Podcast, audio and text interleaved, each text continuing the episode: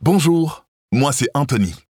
Bienvenue à mon balado Les changements orthographiques démystifiés. Comment? Ça change l'orthographe? Eh oui, et pour élucider ce mystère, j'ai décidé d'entreprendre une quête. Une quête d'information. Anthony, je suis là. Il serait pertinent que tu me présentes à tes auditeurs et auditrices. Euh, oui, et je suis toujours accompagné de Graphie, ma référence virtuelle en rectification orthographique. J'ai ajouté à sa mémoire tout ce qui a trait à la nouvelle orthographe. Quelle aide précieuse. Vous savez, en discutant avec des gens, en lisant tout ce qui me passe sous les yeux, je me rends compte que plusieurs changements orthographiques demeurent ignorés.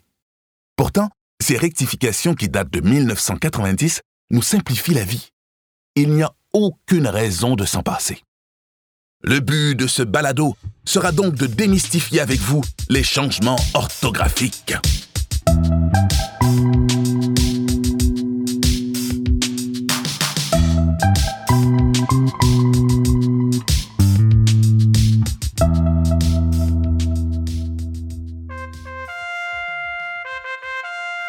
Oyez, oyez, il y a du nouveau dans l'actualité depuis quelques années. Et oui, le saviez-vous? Il y a des gens qui veulent changer notre orthographe. Comme l'a dit Victor Hugo, la langue française n'est point fixée et ne se fixera point. J'en rajoute. Les langues sont comme la mer, elles oscillent sans cesse. Victor Hugo, 1827. Tu es si sophistiqué, Graphie. bon, bon, bon. Pour nous éclairer sur l'actualité et l'évolution de la langue, je me suis rendu à l'Université de Montréal rencontrer une linguiste, Annie Desnoyers. Bonjour, Madame Desnoyers. Bonjour, Anthony. Ben, merci de m'avoir contacté. Euh, J'espère que, que je vais pouvoir vous aider. Tout de suite, en commençant, là, si vous me le permettez, euh, j'aimerais apporter euh, des petites précisions sur ce que vous venez de dire en introduction. Allez-y, allez-y. Bon, tout d'abord, c'est pas un phénomène nouveau dans l'histoire du français euh, ou de toutes les autres langues d'ailleurs. Les systèmes d'écriture sont toujours en évolution. Et, et l'orthographe du français, ben, elle n'y échappe pas. Mais je suis pas certain de comprendre. L'orthographe qu'on connaît tous, je veux dire, celle qu'on apprend tous à l'école, qu'on a lue en lisant les grands auteurs, c'est-elle la vraie, non? Pourquoi dites-vous qu'elle a toujours changé? Ah, vous venez de mettre le doigt sur un élément clé ici. Euh, on a tendance à croire que l'orthographe euh, n'a jamais changé à travers les siècles parce qu'on nous fait lire les grands auteurs dans des versions modernisées. Eh oui, on- on ne lit pas leurs textes comme ils les ont écrits, mais, euh, mais comme les éditeurs modernes les éditent, c'est-à-dire avec l'orthographe d'aujourd'hui. Par exemple, Jean de La Fontaine, dans sa version de Le Corbeau et le Renard, en 1668, écrivait Lui, L-U-Y, je lis J-O-L-Y, et joie, J-O-Y-E. Et, et savez-vous comment Molière écrivait les titres de ses pièces? Non.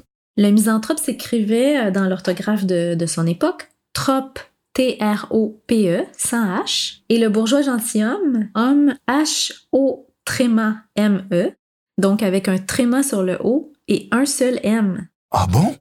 J'avais jamais pensé à ça. Je savais pas du tout. C'est très intéressant.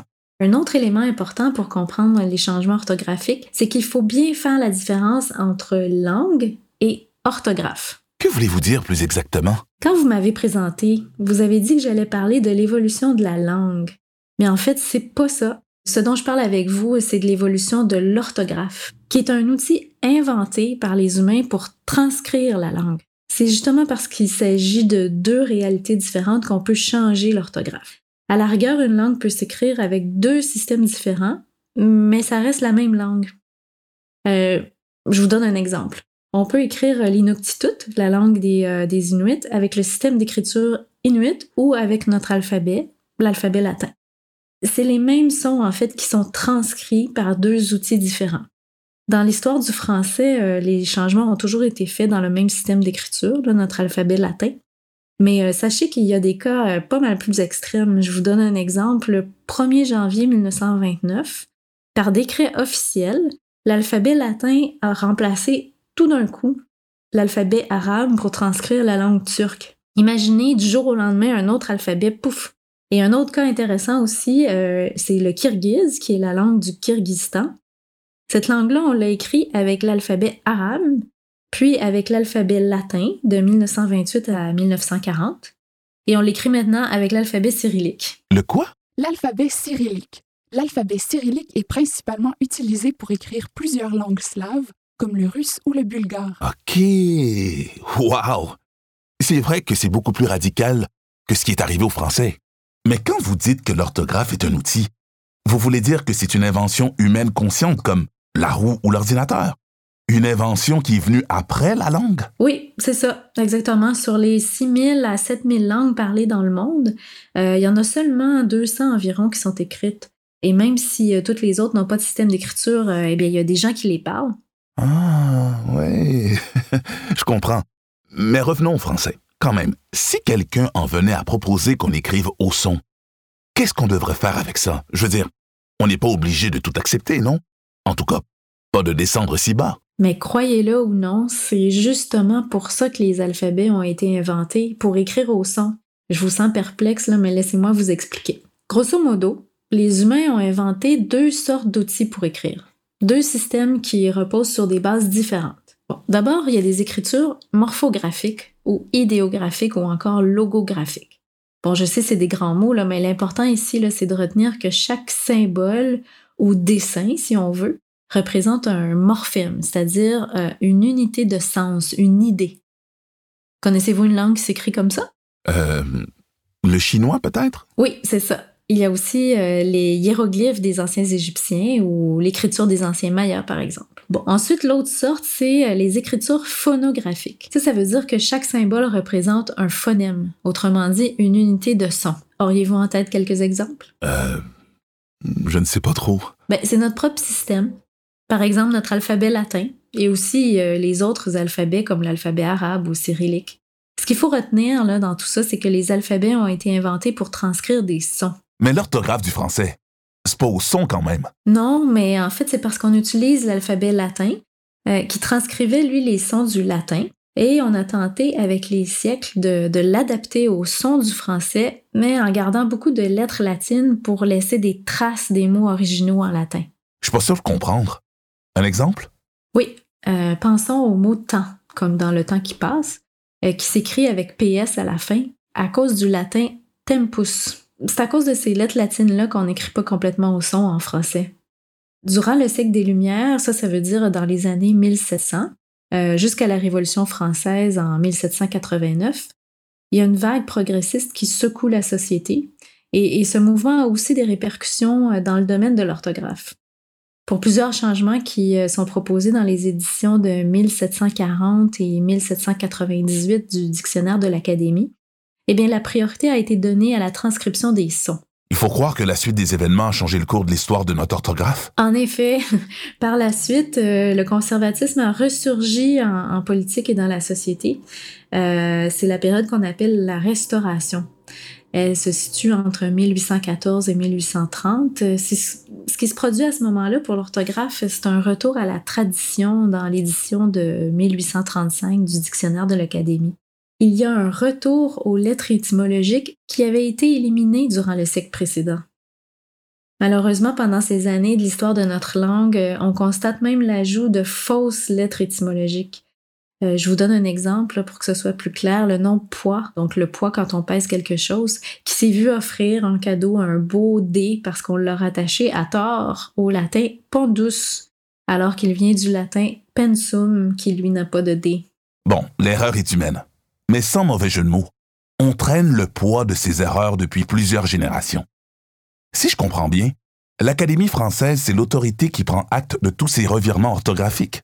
C'est ça. Donc, si on résume pour nos auditeurs et auditrices, pour comprendre les changements dans l'orthographe, il faut bien faire la différence entre langue et orthographe, et aussi, il faut savoir que l'orthographe du français a toujours évolué au cours des siècles, que ce n'est pas une nouveauté de notre monde actuel. Exactement, c'est ça. Anthony, je corrige sur le champ le mot poids de mon dictionnaire en éliminant ce D inutile et illogique qui... Un instant, Graphie. Ça fonctionne pas tout à fait comme ça. On a appris qu'il faut se référer à l'Académie française avant de faire un changement officiel. Tu te souviens? Comme tu veux, Anthony. Correction annulée. Cet entretien avec Madame Annie Desnoyers m'aura permis de prendre conscience que l'orthographe n'est pas la langue. L'orthographe, c'est un outil inventé par les humains pour la transcrire. Et elle a toujours évolué. J'imagine qu'on peut donc encore la faire évoluer un peu. OK. Par quel mot je pourrais commencer? Ah oui, orthographe. Bon, moi, j'enlèverais tous ces H. Eh bien, je remplacerais le PH par un joli F. Au moins, on simplifierait l'orthographe d'orthographe. T'en dis quoi, Graphie?